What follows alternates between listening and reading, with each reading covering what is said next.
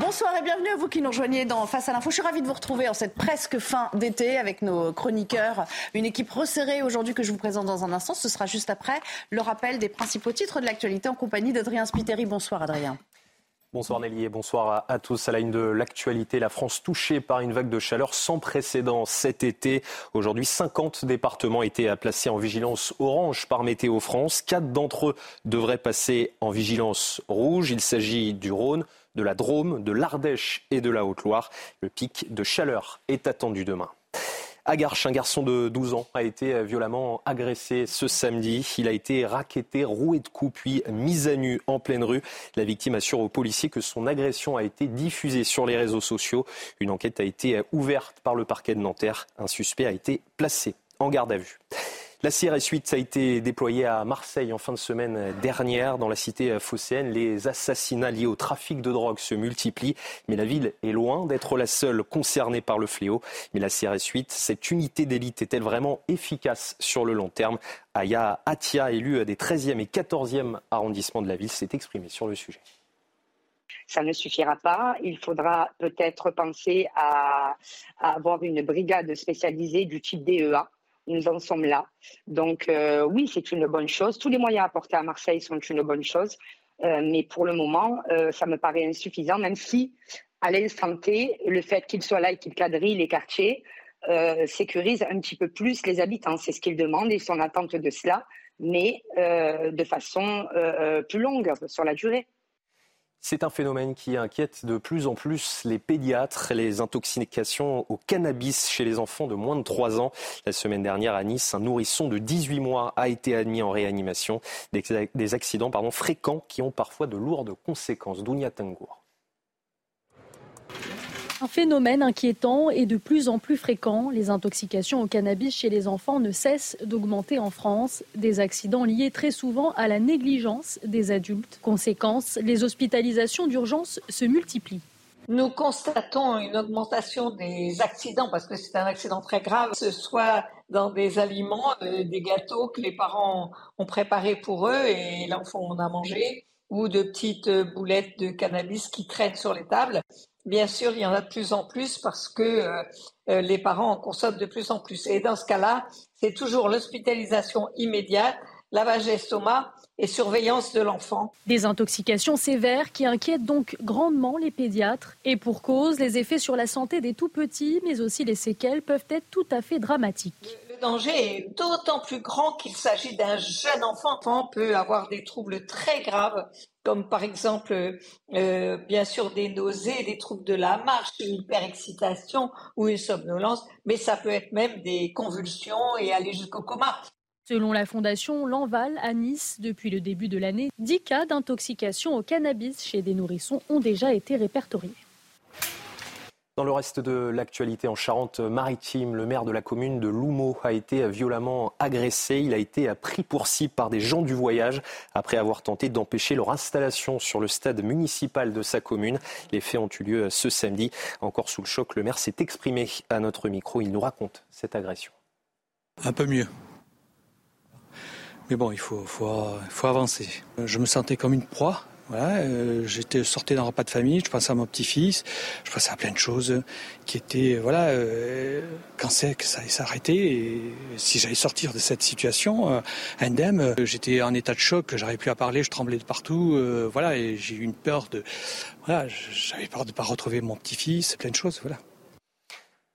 Voilà, c'est la fin de votre journal. La suite de Face à l'info, c'est avec vous, Nelly Denac. Merci beaucoup, cher Adrien, et euh, à plus tard euh, sur l'antenne. Allez, c'est parti pour Face à l'info, votre émission pour euh, un regard différent sur l'actualité, prendre un peu de hauteur, comme, comme dirait Christine Kelly, que vous retrouverez, je vous le rappelle, dès la semaine prochaine. pour m'accompagner ce soir, j'ai plaisir à accueillir Céline Pina. Bonsoir Céline. Bonsoir. J'espère que vous avez passé un bel été. Je suis Ravi d'être à nouveau en votre euh, compagnie. À vos côtés, Alexandre Devecchio. Je rappelle que vous êtes rédacteur en chef euh, au Figaro. Merci d'être là également. Et Jonathan Sixou, journaliste chez Causeur. Merci à tous les trois. On va partir avec euh, le programme de ce soir. Allez, sans plus tarder, voici les thèmes que nous aborderons. Nous reparlerons du campement de migrants installé devant l'hôtel de ville. À vrai dire, ils ne sont jamais partis de ces lieux symboliques avec l'aide active d'associations. Mais cet étrange spectacle de misère humaine offre une vitrine qui interloque les touristes à moins d'un an maintenant Jeux Olympiques. La chronique de Jonathan Sixou à suivre.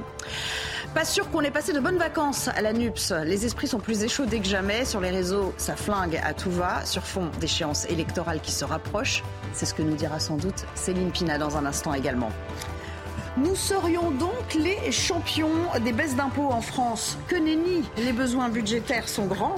Emmanuel Macron songe maintenant à aller euh, chercher l'argent où il le peut, mais officiellement, pas question de les augmenter. On joue peut-être un peu sur les mots, hein, Alexandre Devecchio. Alors, comment ce virage fiscal se matérialisera-t-il?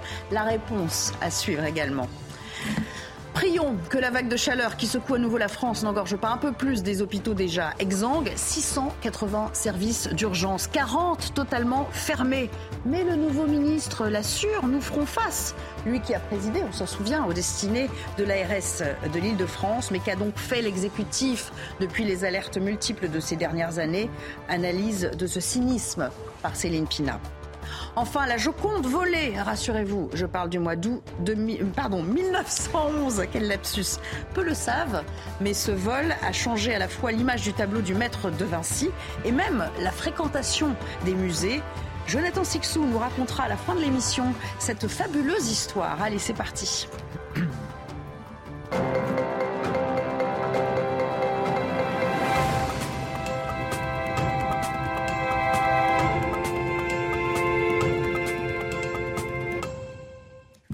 Et c'est à nouveau avec vous que je propose de, démarrer l'émission, cher Jonathan. Alors c'est donc un, nouveau campement en plein Paris depuis euh, près de trois semaines hein, maintenant. Une cinquantaine de migrants, essentiellement des femmes et, des enfants d'ailleurs, arrivés euh, d'Afrique toujours par, euh, par la Méditerranée, dorment sur le parvis de l'hôtel de ville. Qu'est-ce qui a donc changé? Rien.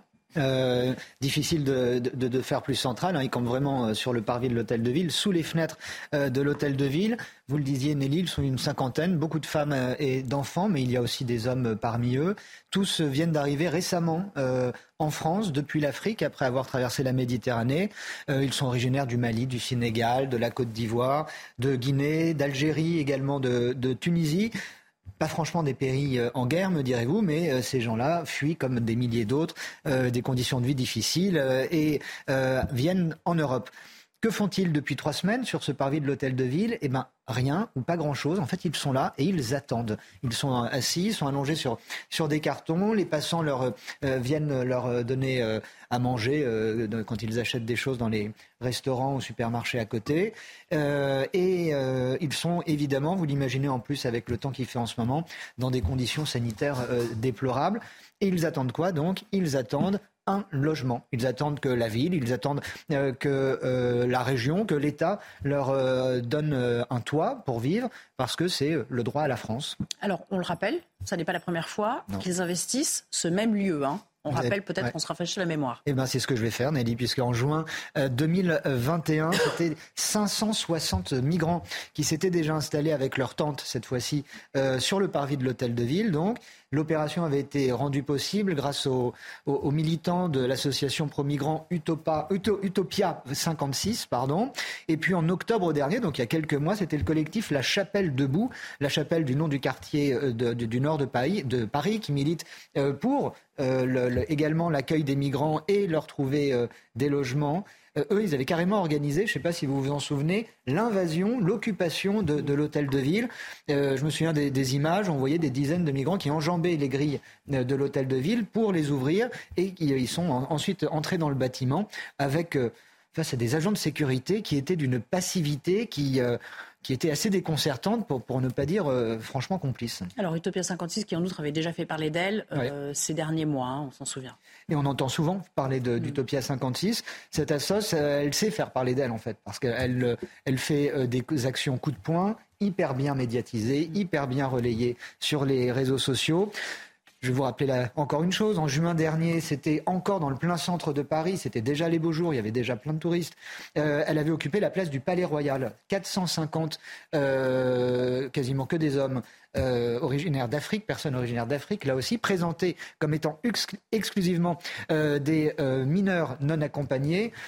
Aucun ne s'est plié un test osseux pour le déterminer. Et puis c'est toujours Utopia 56 euh, qui euh, a permis à d'autres migrants, ils ont été même jusqu'à 600, euh, d'occuper, la situation n'est pas très claire encore aujourd'hui, mais depuis des mois, ils occupent une école désaffectée rue Erlanger dans le 16e arrondissement de Paris. Alors, ce sont des méthodes à la limite de la légalité, quand elles ne sont pas clairement euh, hors la loi. Et puis, pour moi, ce sont des méthodes, euh, je dois dire, répugnantes, parce que euh, ces associations instrumentalisent la misère humaine, et ça, ça doit être intolérable. Elles l'instrumentalisent, cette misère humaine, au prétexte de lui venir en aide. C'est terrible. Et cela fait quoi? Ben, Cela notamment fait la fortune des passeurs. Rappelons que les passeurs euh, font de la traite humaine. C'est comme ça que l'ONU euh, le, reconnaît. Puis la conséquence, c'est quoi? La conséquence, c'est aussi que ces assos envoient un message terrible à, ces hommes euh, et à ces femmes. Le message, c'est venez chez nous, nous, on va bien s'occuper de vous, on va vous trouver un toit, etc. C'est le fameux droit à la France, où si vous venez en France, vous pouvez automatiquement avoir un appartement pour vous et votre famille. Or, le problème, bah, le problème, c'est bien ça. Nous n'avons pas les moyens et financiers et matériels d'accueillir d'une part tout le monde, et puis surtout d'accueillir euh, les gens dignement. Une phrase une femme, pardon, qui euh, campe actuellement devant l'hôtel de ville est interrogée dans, dans le Figaro. Et que dit-elle? Elle dit On n'était pas au courant que c'était compliqué, on a vu la réalité.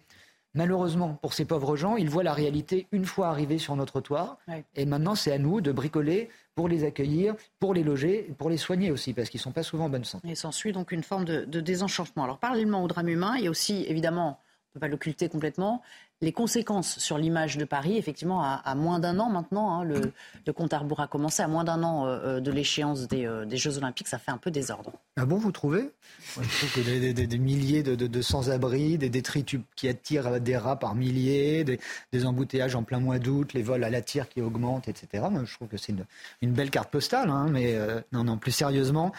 Euh, plus sérieusement, Nelly, c'est triste et c'est lamentable. Euh, c'est un, spectacle indigne pour nous, pour Paris, pour les Parisiens, pour la France euh, dans son ensemble.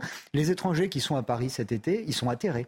Ils sont atterrés de voir l'état de saleté, l'état voire d'insécurité qui règne dans des lieux pourtant absolument important pour, pour la vie touristique. Je pense notamment au Champ de Mars, évidemment, au pied de, la Tour Eiffel. Je ne sais pas si Anne Hidalgo est d'ores et déjà rentrée de vacances. En tout cas, on peut être certain que quand elle va rentrer, Place Nette sera fait euh, sous ses fenêtres. Ça lui permettra de continuer de penser euh, qu'elle vit dans un monde magique et qu'elle pourra continuer de, de réenchanter Paris pour euh, le plus grand bonheur de, la planète entière. Pendant ce temps-là, elle a les mains libres, les Parisiens font euh, le dos rond, donc euh, il n'y a aucune raison qu'elle s'arrête en si bon chemin. Pour conclure, pour ce qui concerne ces milliers de, femmes, d'enfants et, d'hommes, ben, on sait, on les envoie depuis des mois déjà justement pour faire de, la place et, de la propreté dans Paris, on les envoie en province. On ne fait que déplacer le problème, évidemment. Et puis le problème, là aussi, c'est qu'on n'est pas prêt de le résoudre ce problème. Parce qu'Emmanuel Macron, il nous a dit quoi cet été? Il a dit qu'on ne changerait pas cette politique d'immigration et d'accueil dans les années qui viennent. Merci beaucoup, Jonathan. Alors, on se donne deux, trois petites minutes peut-être pour, euh, pour réagir. Je suis sûre que vous avez des, choses à dire euh, également. Euh, peut-être vous, Alexandre, Alexandre de Vecchio, ça soulève évidemment un certain nombre de questions. il y a évidemment l'instrumentalisation et, et, et, le gain, enfin le, rôle actif que jouent ces, associations hein, qui agitent en sous-main et qui font miroiter un, rêve. Et puis, on, se sert d'une certaine manière de, de ces gens à qui on fait croire que, tout va bien se passer. Oui, euh, effectivement, ça a été très bien dit par, Jonathan, hein, qui a employé, je trouve, le, bon adjectif, euh, répugnant puisqu'effectivement, ces associations euh, euh, se donnent bonne conscience, mais sur la misère humaine, et il faut rappeler qu'elles perçoivent des subventions et que les dirigeants de ces associations vivent, et pour certains confortablement, euh, de tout cela. donc il y a des questions à se poser, il y a les questions à se poser sur aussi pourquoi on finance ce type d'associations, est-ce qu'il ne faut pas leur imposer des, des règles plus strictes pour les mettre euh, hors la loi. Mais ensuite, elles ne sont pas les seules euh, responsables. Jonathan a pointé un responsable, c'est quand même euh, l'État aussi, qui ne met pas en œuvre tout ce qui est nécessaire pour mettre une politique de contrôle des flux efficace, pour renvoyer les gens immédiatement, puisqu'on sait qu'ils sont en situation illégale. Et puis, il y a effectivement la, la mairie de Paris. Alors là, c'est l'arroseur arrosé, en quelque sorte, puisqu'on a vu que la mairie de Paris finançait, alors peut-être pas Utopia, mais elle en finance... Méditerranée voilà, SOS Méditerranée au moment de l'Océan euh, Viking. Euh, donc Bossuet disait euh, Dieu se rit de ceux qui déplorent les conséquences dont ils chérissent les causes. on en est exactement là. en réalité, effectivement, la mairie de Paris finance effectivement la dégradation de sa propre ville. Là aussi, sans doute pour se donner bonne conscience. Et en réalité, il n'y a, a, pas de, de, gagnant dans cette histoire, puisque effectivement, comme ça a été très bien dit, on vend du rêve aux gens qui viennent et qui sont finalement, je crois, qui sont effectivement pas très heureux chez eux, mais pas beaucoup plus heureux ici. Il y avait un reportage dans le Figaro où effectivement, ils expliquaient qu'ils s'attendaient pas à ce que la situation soit comme ça. Euh, il réclamait un logement, mais enfin, euh, voilà, on peut pas arriver dans un pays euh, et, réclamer euh, un logement. Et il disait que on, en est, on était en été, l'hiver arrive, et là, la, la situation va être encore plus dramatique pour eux. Alors, je vous propose d'enchaîner avec vous, euh, Céline. J'aurais bien aimé, euh, j'étais tentée de vous faire réagir, mais il se trouve que la chronique un peu long, pardon. c'est pas ça. C'est que voilà. C'est pas grave, il y, aura deux, deux thèmes qui vont se faire suite. Alors, on va, on, va y aller euh, euh, mezzo tempo. vous vouliez nous parler, vous, de la rentrée politique qui s'annonce agitée, je le disais dans le sommaire, pour, pour la NUPS, la NUPES, enfin, chacun dira un peu comme il le souhaite, puisque cette coalition de, de partis n'en finit pas de régler ses comptes laver son linge sale, peut-être, en public, euh, sur les réseaux sociaux, mais également par voie de presse interposée. Et oui, en effet, si certains à la NUPES rêvent de révolution permanente, c'est plutôt la crise perpétuelle qui les définit. Cette fois-ci, tout a commencé, ou plutôt recommencé, puisque la crise perpétuelle, elle ne s'arrête jamais par définition, avec la sortie du deuxième tome des mémoires de Nicolas Sarkozy, lequel vient de faire exploser un énorme pétard à droite, euh, avec, en adoubant euh, Gérard Dermanin, ce qui nous promet une foire d'empoigne absolument délectable. Du coup, Olivier Faure voit l'occasion de faire exister le PS, autrement compagnon de LFI. Et donc, pour cela, il va être le premier à en appeler à l'union de la gauche. Cette martingale politique qui est de plus en plus dénuée de contenu autre qu'électoral. Mais à gauche, en effet, l'appel à l'union, ça vous pose son homme. C'est apprécié des militants et en plus, on n'a même pas besoin de lui donner un contenu. Sincèrement, un truc pareil, ça ne se lâche pas. Donc, Olivier Faure publie sur X un tweet qui invite la gauche à ne pas tomber dans la spirale de la division mortifère. C'est vrai qu'unis ensemble, c'est mieux que désunis séparément. Là-dessus, on ne peut pas lui donner entièrement tort, mais ça reste quand même très convenu comme appel. Oui, mais voilà. Jean-Luc Mélenchon, qui adore laver le linge sale de la NUPES en public, eh bien, n'a pas reculé devant le énième tacle à donner à son petit camarade. Mhm. Donc, il est sorti de ses gonds, si tant est qu'il y arrive d'y rentrer de temps en temps. Et donc, le leader insoumis lui a répondu avec acidité incorrigible double langage. Faire l'union en se divisant aux élections sénatoriales et européennes? Au fond, est-ce que c'est pas un tantinet mérité quand même? Eh bien si, ça l'est, Nelly. Il se trouve que l'accord entre le PS, le PC et les Verts pour les sénatoriales a délibérément mis de côté LFI. Les trois partis qui ont sombré à la présidentielle ont été bien contents de trouver les 22% de Jean-Luc Mélenchon et sa stratégie au moment des législatives pour ne pas perdre complètement tous leurs sièges et tous leurs postes. Néanmoins, les insoumis, en bons patrons, ont fait en sorte de rafler la majeure partie des sièges, mmh. ce qui a laissé un, souvenir cuisant, disons-nous. Euh, Les choses, ouais. Euh, est-ce qu'ils peuvent se permettre de, le faire sans danger quand même? Est-ce qu'il y a des conséquences au passage? Alors, sur les sénatoriales, pas tellement. En fait, LFI est un parti qui est très peu enraciné sur les territoires. Et il se trouve qu'il ne pèse pas dans les collectivités territoriales. Et au moment euh, des sénatoriales, ce sont les élus locaux qui, qui votent. Donc, se passer de l'apport LFI ne présente guère de risque, voire ça peut même être un plus. Pourquoi? Parce que les prises de parole du leader des insoumis et des insoumis en général pendant les émeutes ont énormément choqué quand ils sont, sont pris aux policiers et quand ils ont donné l'impression de soutenir et d'excuser la violence et le pillage en appelant ça une forme de quête de justice sociale. Ça a choqué, ça a notamment choqué les élus locaux parce que eux, ils sont en face de ces personnes-là et ils doivent payer les, dégâts générés. Alors il y a un autre point de discorde qui peut-être est encore plus majeur, euh, ce sont évidemment euh, à venir les élections euh, européennes. En effet, en fait, les élections européennes sont vues par les partis comme très peu déterminantes. Ils savent très bien que la politique, elle se fait au niveau des États et que finalement, le Parlement est un peu mm. un Parlement croupion. Mais il a quelque chose de très intéressant, notamment à gauche, c'est qu'il a toujours permis de rebattre les cartes et de générer différents équilibres dans une gauche plurielle qui passe son temps à se demander qui va être le prédateur le mieux armé de crocs pour pouvoir bouffer les autres. Donc euh, l'hégémonie de LFI aujourd'hui, elle s'appuie essentiellement sur les 22% de Mélenchon euh, au présidentiel. Mais il se trouve qu'aux dernières européennes, LFI et le PS faisaient quasiment jeu égal. Ils avaient un score à peu près de 6% tous les deux. Et ceux qui étaient en pointe, c'était EELV qui, eux, faisaient 13,5%. Donc, ce compter au moment des, des européennes, c'est le meilleur moyen de rééquilibrer le rapport de force à l'intérieur de la NUPES, de rabattre peut-être un peu le caquet euh, de l'ombrageux leader de LFI et de son commissaire politique Manuel Bompard. Ce qui explique aussi la passe d'armes euh, entre Marine Tondelier et Emmanuel Bompard par journaux interposés. C'est exactement ça. Dans Le Parisien, la chef de file des Verts nous a mis en avant son attachement pour l'Europe pour justifier son refus des listes communes, notamment avec les LFI. Mais dans le même temps, elle ne donne absolument aucun contenu à ce que pourrait être une Europe désirée par les Verts ou, l'Europe tout court. En revanche, quand elle aborde la question de la mise sous tension et de la brutalisation au sein des rapports de la NUPES, tout le monde voit quoi il fait allusion, tellement la violence de langage des insoumis choque profondément dans les couloirs du Parlement. Manuel Bompard, lui, va lui répondre dans Libération. Qu'est-ce qu'il va faire?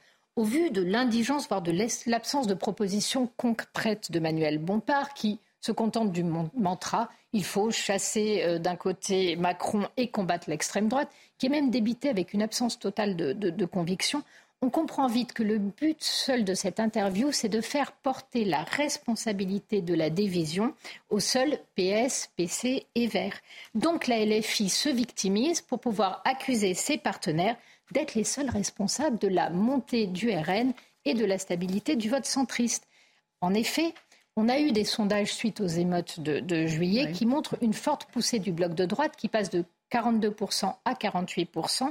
Le parti Renaissance se maintient autour de 20%. Et les listes PS et, LLV seraient à peu près à 9% et LFI à 8%. Bon, le problème, c'est que ça donne quand même un peu le sentiment que seule la, petite cuisine électorale intéresse réellement les, leaders de ces formations politiques que vous évoquez. Ben, ils n'ont pas grand-chose à dire au monde, en fait. Euh, ils ne comptent plus que sur la diabolisation de leur adversaire pour se faire élire. Et ils utilisent tellement la réduction à Hitlerum dès que vous n'êtes pas dans leur rang, que finalement tout cela n'a plus aucun sens. La Macronie est devenue une dictature, la droite sont des crypto-fascistes, le RN des fascistes tout court, et tout cela n'a tellement pas de rapport avec la réalité que les Français finissent par s'en détourner Complètement. Le problème, c'est que cet été, on a quand même pris euh, tout ce bel ensemble en flagrant délit d'antisémitisme et d'alliance avec l'islamisme et qu'on a assisté à la portée sur les fonds baptismaux de la gauche médine.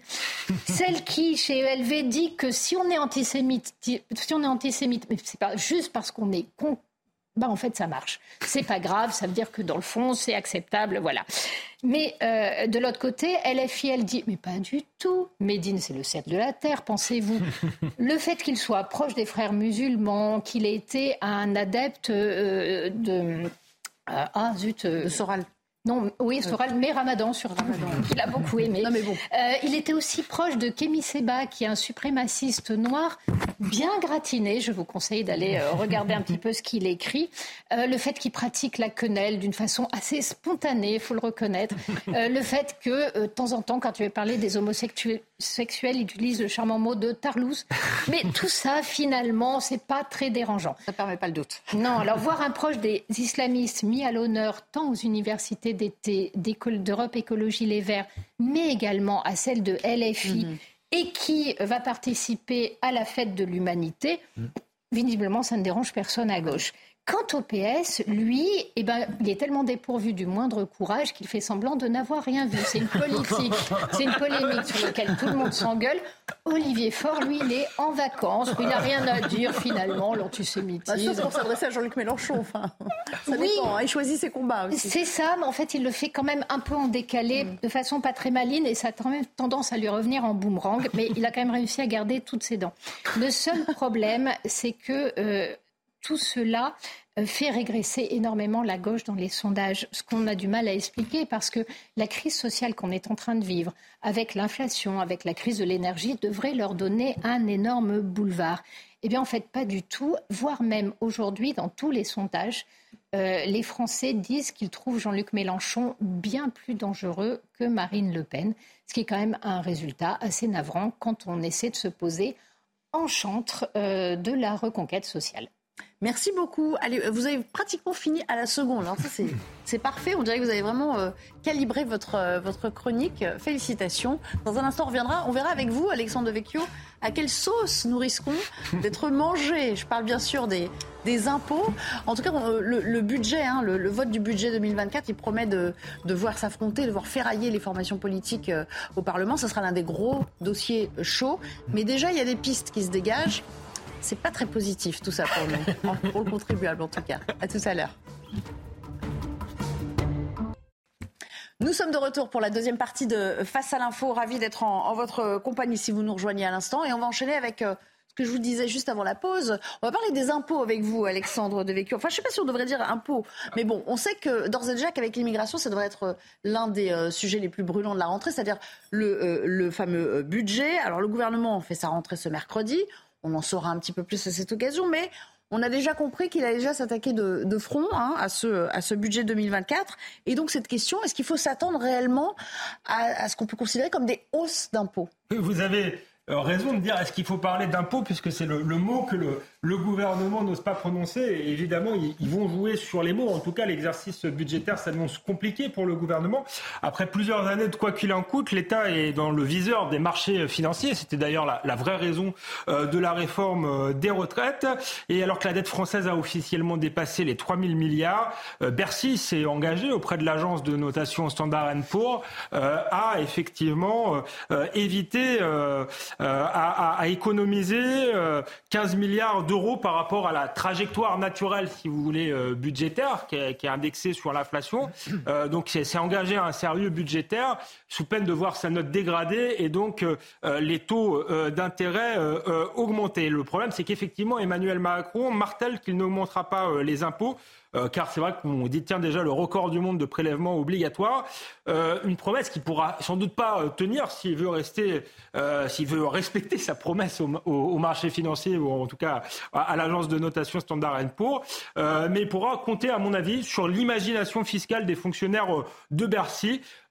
pour que ça se voit pas trop, justement, ces, augmentations d'impôts. Du coup, comment peut-il faire pour s'y prendre à peu près discrètement? Quels sont les, les, leviers dont il dispose Je vous ai dit, dans ces cas-là, on, joue euh, sur les mots. Alors le gouvernement s'est interdit d'actionner les leviers de la TVA, de l'impôt sur les sociétés ou de l'impôt sur le revenu parce que c'est trop voyant. Hmm. Euh, mais le gouvernement ne s'interdit pas, par exemple, de hausser les taxes. On n'appelle pas ça des impôts, mais ce sont euh, des taxes, ou de supprimer les niches fiscales, ce qui en fait revient euh, à certaines niches fiscales, ce qui revient à augmenter les impôts. Alors il y a, y a, différentes pistes. Souvent, quand on veut augmenter les impôts, euh, maintenant, euh, l'écologie est un bon prétexte. Je ne sais pas si vous avez remarqué. C'est l'argument massif. Voilà, on, on, chiffre rarement le, le, le, ce que ça permet d'économiser en termes de, de, de, carbone, mais, mais voilà, l'économie, l'écologie, ça permet d'augmenter les impôts en toute bonne conscience. Et très logiquement, c'est sous prétexte d'écologie que euh, le gouvernement va alourdir certaines taxes, le malus euh, automobile euh, pour, euh, pour commencer, celui-ci va déplafonner ses critères d'émission euh, durcis. Euh, il, va également, euh, il devrait également remonter les taxes sur le CO2 et sur l'ancienneté pour tout ce qui est véhicule d'entreprise. Vous voyez que ça va se nicher dans des détails, mais des détails petit à petit, ça commence à faire beaucoup. Clément Beaune a aussi annoncé qu'il souhaitait alourdir la taxe sur les billets d'avion afin de financer des investissements dans le ferroviaire.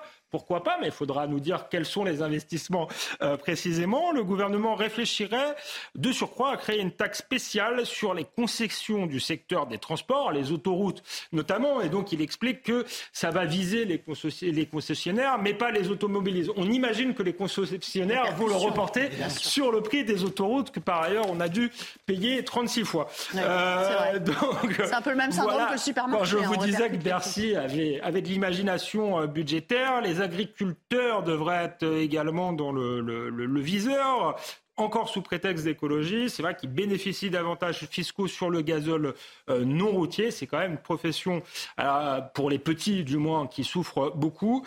et donc, ces, avantages fiscaux devraient être supprimés.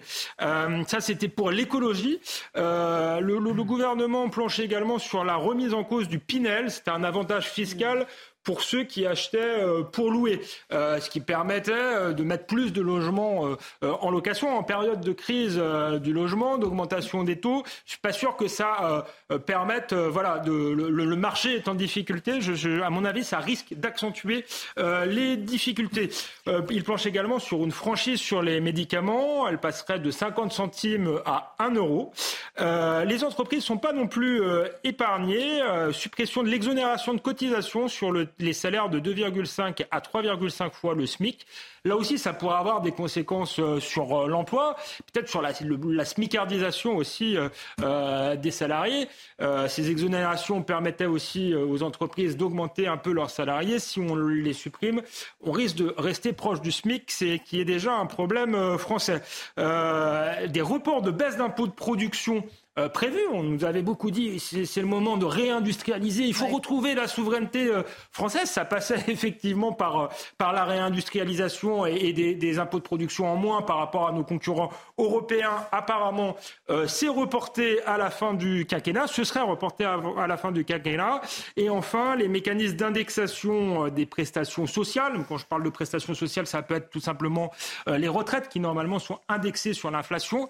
eh bien, on, on supprimera les mécanismes mécanisme d'indexation, ce qui euh, reviendrait à faire baisser euh, les retraites. Sur certaines grosses retraites, vu que les retraités sont parfois plus riches en France que les, les, actifs, ça peut se justifier, mais on pense aux, petites retraites, ça aura également euh, un coût. Ouais, alors ça, euh, ça commence à faire beaucoup quand même. Ça commence hein, à faire pas mal. Effectivement, c'est pas aussi visible sur euh, mm. sur la fiche de paie, sur le bulletin ça, se voit pas comme ça. Euh, mais en parallèle, on peut quand même aussi se poser logiquement la question est-ce qu'il a l'intention de s'attaquer à ce qu'on appelle les dépenses sociales? Oui, alors je vous disais, effectivement, la France est recordman de, des prélèvements sociaux. elle est recordman également de, de, de la dépense publique. Et dans cette dépense publique, en réalité, l'argent, et ça se voit va pas nécessairement à l'hôpital, à l'école, dans la police, dans la justice. Je pense que les Français, dans les transports en commun, je pense que tout ça, les Français le constatent tous les jours. Mais il va, euh, en grande majorité, dans les, les dépenses sociales. C'est 40% du PIB et 700 milliards de dépenses par an. Euh, nous représentons 1% de la population mondiale, mais nous dépensons 10% des dépenses sociales euh, du monde entier. Alors dans ces dépenses, il y a les dépenses de retraite. Là, pour le coup, le, gouvernement a, a, réformé les retraites, mais en même temps, c'est ce qui est le plus difficile à faire accepter parce que les Français cotisent beaucoup pour les retraites. Il y a également les dépenses de santé qui paraissent utiles à tout le monde. Et là, pareil, il y a, il y a des cotisations, mais il y a aussi tout ce qui est euh, allocation, notamment les, dépenses liées au chômage. Rien que ça, c'est 72,4 milliards d'euros de dépenses chômage. Alors, pour les faire baisser, il ne s'agit pas forcément de, revoir à la baisse les allocations chômage, même si on pourrait en discuter, ou le temps euh, pendant lequel on peut percevoir le chômage, mais tout simplement de mettre les Français au travail. Ce serait une bonne, euh, une bonne solution finalement pour faire euh, mettre les Français au travail ou en tout cas créer de, l'emploi. Je parlais tout à l'heure de la désindustrialisation. Ce serait une bonne solution pour faire baisser la dépense publique. Il y a aussi l'allocation pauvreté, le RSA. C'est 15 milliards d'euros chaque année. Il bénéficie à près de 2 millions de, de foyers. Il y a très peu de contrôle. Le gouvernement avait évoqué cette piste de mieux contrôler, de mieux encadrer le RSA. On n'en reparle pas du tout. On sait qu'il y a un milliard de fraude par an euh, environ. Là encore, on pourrait se, voilà, s'interroger sur la logique. Si on veut faire dépenser enfin baisser la dépense publique, ça passe aussi par un retour des Français au travail. Donc il faut créer du travail, euh, faire en sorte que ceux qui peuvent parfois profiter du système arrêtent. Et tout ça, c'est une impensée pour le moment du, du gouvernement. Doit-on considérer quand même que les classes moyennes seront principalement visées parce que nous, on va considérer comme euh, des hausses d'impôts. Parlons, parlons vrai. Exactement, oui. Effectivement, on peut les considérer comme des hausses d'impôts. Et oui, les classes moyennes vont, vont, se sentir encore une fois visées. Je vous disais que euh, on s'attaque pas du tout à la dépense sociale. Qu'est-ce que les classes moyennes? Ce sont ceux qui travaillent mais avec un revenu modeste, qui payent euh, des impôts. A priori, bah, c'est eux qui vont être gisés. quelqu'un qui a une voiture, mais une vieille voiture qui n'a pas les moyens d'acheter une voiture neuve, reste de, de voilà se faire imposer de manière supplémentaire. Quelqu'un qui avait peut-être allez, un peu d'économie et qui euh, décidait euh, d'acheter euh, pour louer, eh ben, ce sera plus compliqué. Donc effectivement, les classes moyennes, vont être visées. Elles vont être doublement visées puisque Emmanuel Macron avait justement permis, promis 2 milliards d'économies d'impôts spécifiquement pour les classes moyennes. Là aussi, on parle de les reporter à la fin du quinquennat. Y a-t-il d'autres solutions pourtant que, que de les ponctionner, ces classes moyennes, à votre sens? Alors, il y, aura sans doute plein de, solutions. Je ne suis pas économiste, il faudrait interroger euh, différents économistes, mais là, on peut s'intéresser à ce que font nos voisins. Euh, par exemple, c'est une, annonce qui a été faite cet été. Je trouve qu'on n'en a pas beaucoup parlé dans la presse française. C'est l'Italie. Euh, L'Italie de, Giorgia Meloni, qui, pour faire face à la hausse des taux de la BCE, a décidé de taxer à 40% les super profits euh, des banques liées à cette augmentation des, taux. Ça chiffre en plusieurs milliards d'euros.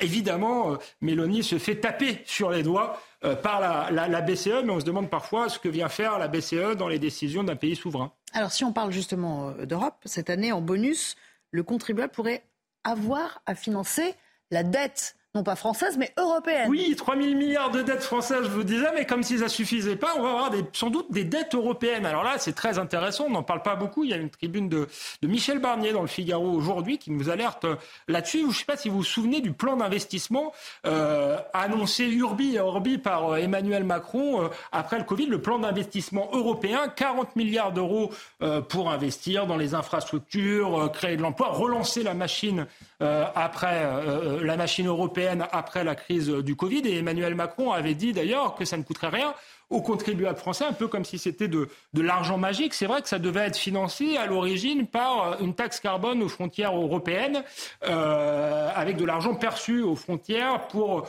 ce que, les produits qu'on importerait qui ne seraient pas écologiques. Euh, par exemple, simplement, l'Union européenne n'a pas réussi à se mettre d'accord. Euh, à 27, il y a des pays qui sont pro-libre-échange et effectivement, euh, les recettes perçues vont être très largement insuffisantes, d'autant plus que les taux ont augmenté, donc les, les remboursements euh, avait été calculé d'une certaine manière et se rendre compte que les remboursements de, cette empreinte 40 milliards vont être beaucoup plus importants. Donc qui va payer? Ce ne sera pas l'Union européenne ni la Commission qui n'a pas d'idée pour financer ce, ce plan d'investissement, mais ce sera sans doute les États membres, donc les Français par exemple.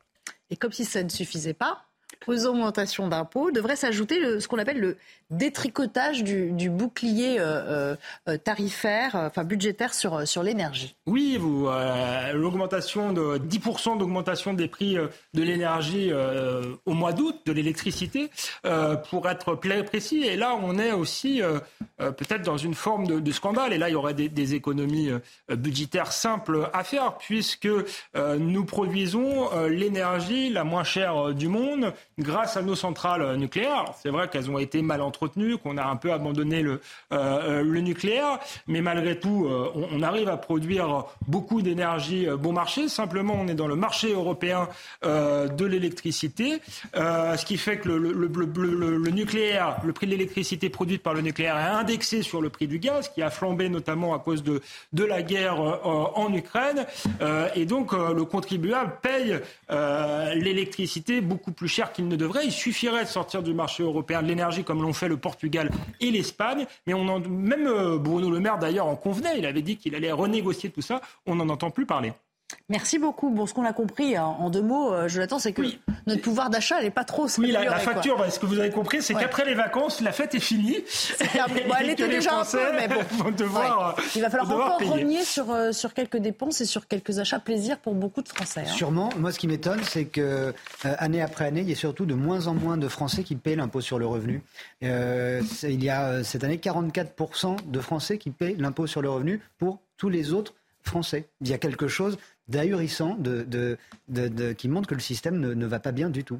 Allez, on enchaîne et on va voir, Céline, à travers votre deuxième chronique de la soirée, euh, que finalement il y a un lien avec ce que nous expliquait euh, Alexandre Devecchio, parce qu'il y a des conséquences. Il parlait beaucoup de la situation euh, de l'hôpital, peut-être qu'on n'a pas investi assez massivement. On va en voir les, ramifications avec votre démonstration. En tout cas, il y a des, des, propos qui ont été tenus par le tout nouveau ministre de la Santé, Aurélien Rousseau, qui vous, vous ont choqué aujourd'hui. Oui, parce que euh, alors que le Covid se réveille et que la canicule s'annonce, la seule déclaration que fait le ministre de la Santé, c'est en gros, enfin il le dit même tel quel, l'hôpital fera face. Ce qui signifie tout simplement, c'est la vieille politique en mode l'intendance suivra. Démerdons Zizi, je ne fais rien pour l'hôpital. Ça fait des années que l'hôpital est en mhm. crise, que tous les soignants sont suspendus à la sonnette d'alarme. Et finalement, la seule chose que va dire euh, Aurélien Rousseau, notre nouveau ministre, c'est il se félicite d'avoir des hôpitaux ouverts la journée ou fermés uniquement dans la nuit profonde. Donc on se dit, mais euh, qu'un hôpital soit ouvert en journée, c'est quand même un peu le minimum. Je ne pense pas qu'on puisse s'en féliciter, euh, s'en réjouir peut-être, s'en féliciter sans doute pas. Mais euh, la touche de poésie de l'allusion à la nuit profonde, elle est quand même vite effacée quand on se rend compte que cela signifie qu'il vaut mieux faire son AVC ou sa crise cardiaque plutôt le matin avant une certaine heure, parce que sinon, la nuit profonde, en fait, c'est synonyme de solitude face à la douleur et d'abandon face à la mort. Donc, mm. C'est quand même pas quelque chose qu'on a tellement envie de, goûter. Mais finalement, cela ne semble faire ni chaud ni froid à notre nouveau ministre, puisqu'il nous explique benoîtement qu'on n'a pas à s'inquiéter. À la fin, finalement, il n'y a pas plus de fermeture qu'en 2022. Sauf qu'en 2022, les soignants euh, avaient déjà tiré la sonnette d'alarme en indiquant qu'on était à un niveau record. Donc ça signifie que pour le gouvernement, l'objectif de, continuité des soins, qui est quand même à la base de l'hôpital public, ne peut plus être assuré partout. Que des services d'urgence sont fermés et que faute de lits, il y a peu de temps, euh, il n'y avait plus de réanimation pédiatrique en Ile-de-France et on a dû euh, envoyer un nourrisson à Rouen.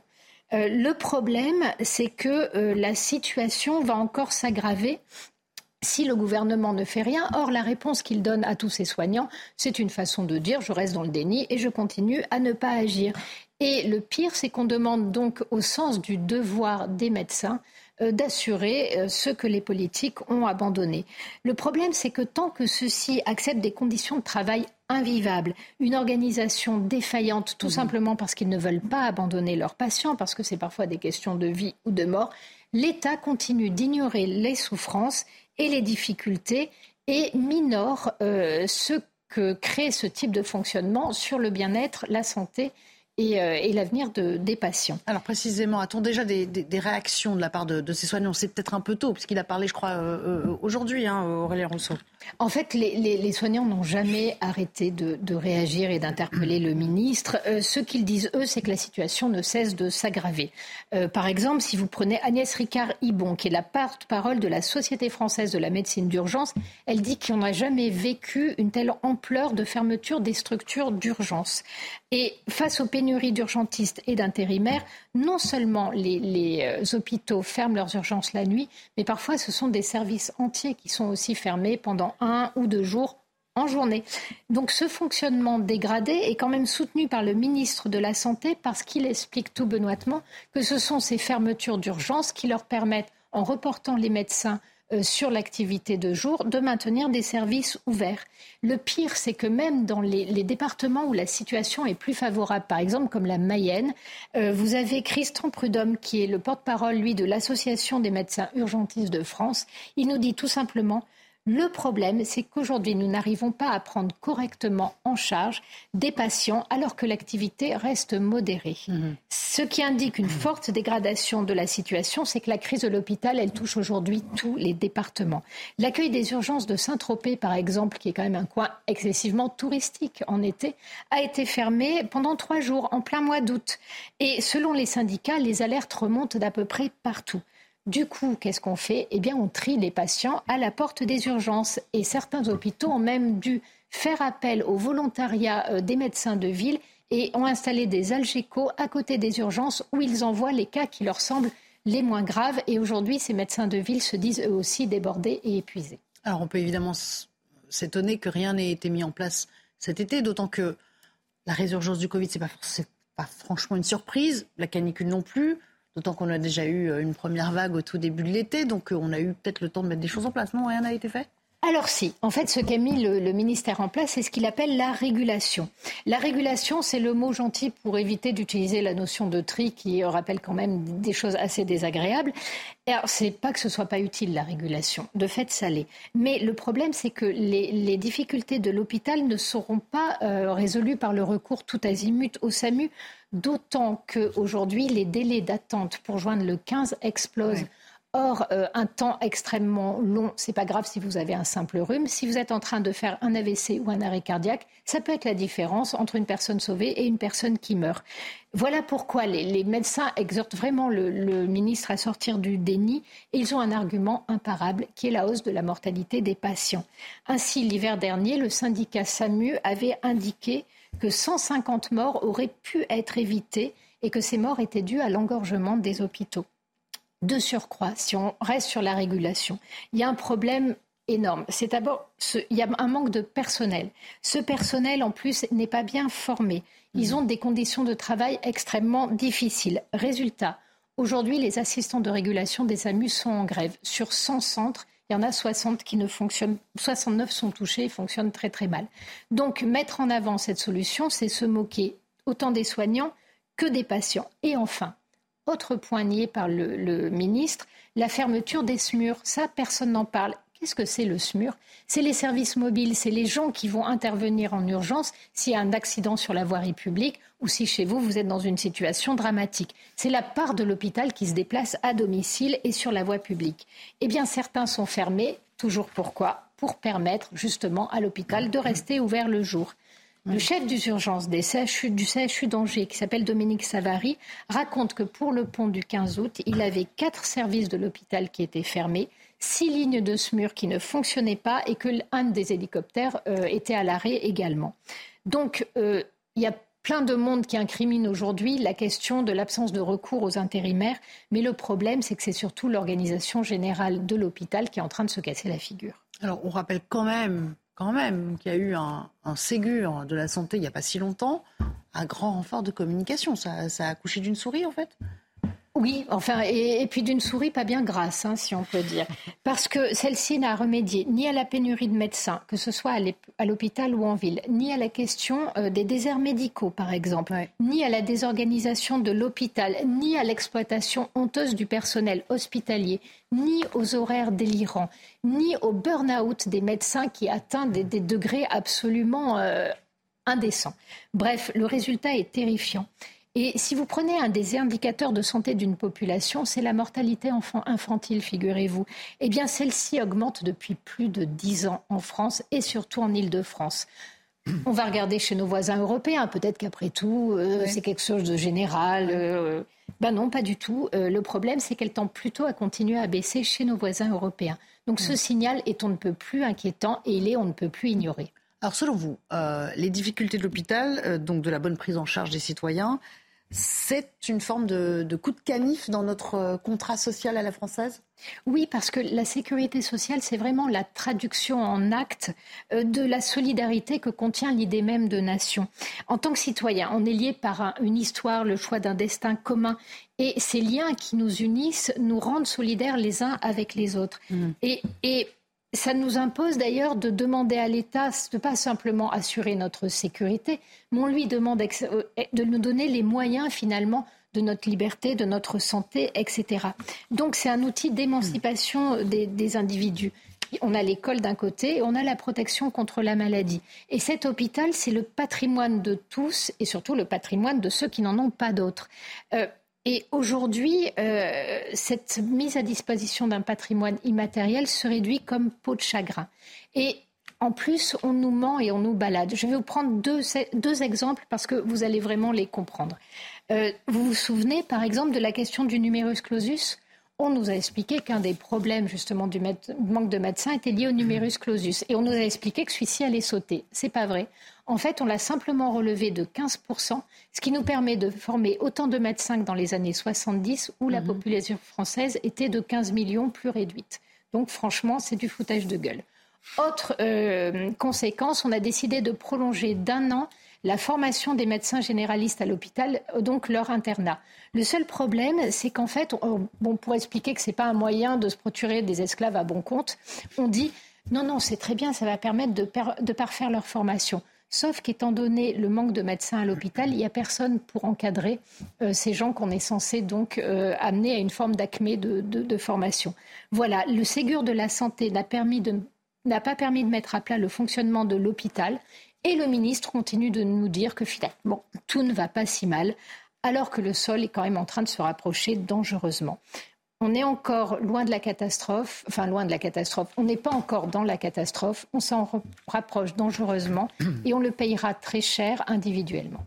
Eh bien, dis donc, avec tout ça, hein, vous nous promettez une belle rentrée, les Oui, mais voilà, c'est nous on avait remisé un On a tenté de remiser nos problèmes au placard quelques, quelques jours pour ceux qui ont eu la chance, euh, l'opportunité de prendre des vacances, mais ça va je vous ai pas euh, parlé des EHPAD. pas encore, mais je suis sûre que ça fera le jour de chronique. Alors, eh bien, parlons d'une nouvelle, non, mais d'une nouvelle peut-être peut-être un peu plus, disons, euh, pas réjouissante, mais disons divertissante. voilà.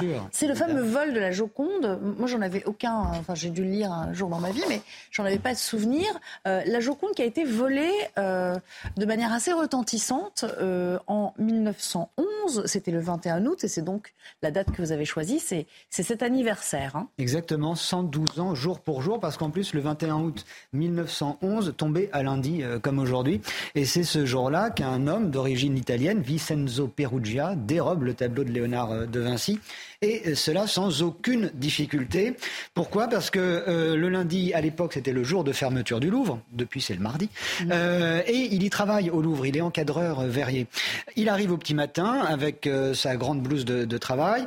Il rentre dans, dans, le salon carré, salle à, à l'époque où est exposée la Joconde.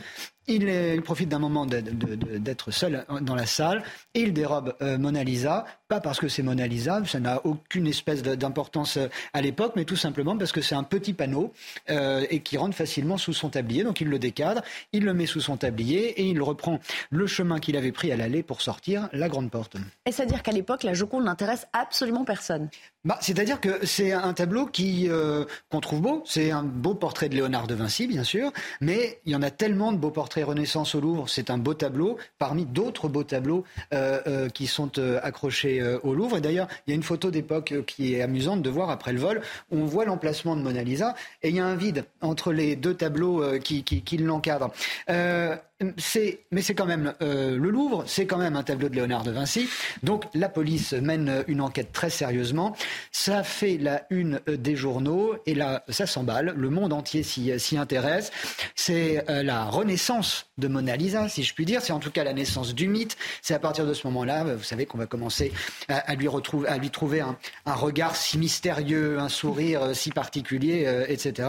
Et puis ce qui défraie la chronique aussi, c'est que le tableau euh, a une aura nouvelle parce que les enquêteurs soupçonnent des personnalités. Il y a par exemple euh, Picasso, qu'on soupçonne d'avoir piqué le tableau, Guillaume Apollinaire, le, poète que l'on euh, qu'on pense qu'il a commandité le, vol. Évidemment, ils sont vite lavés de, tout soupçon, mais mm. ça suffit pour faire de Mona Lisa une vraie star. Alors, en attendant, il est où ce tableau à ce moment-là? Eh bien, à ce moment-là, il est à Paris, le tableau. Il est en, plein Paris, chez Vincenzo Perugia, dans, sa chambre de bonne. Il l'a mis dans le double fond d'une valise qui est sous son lit.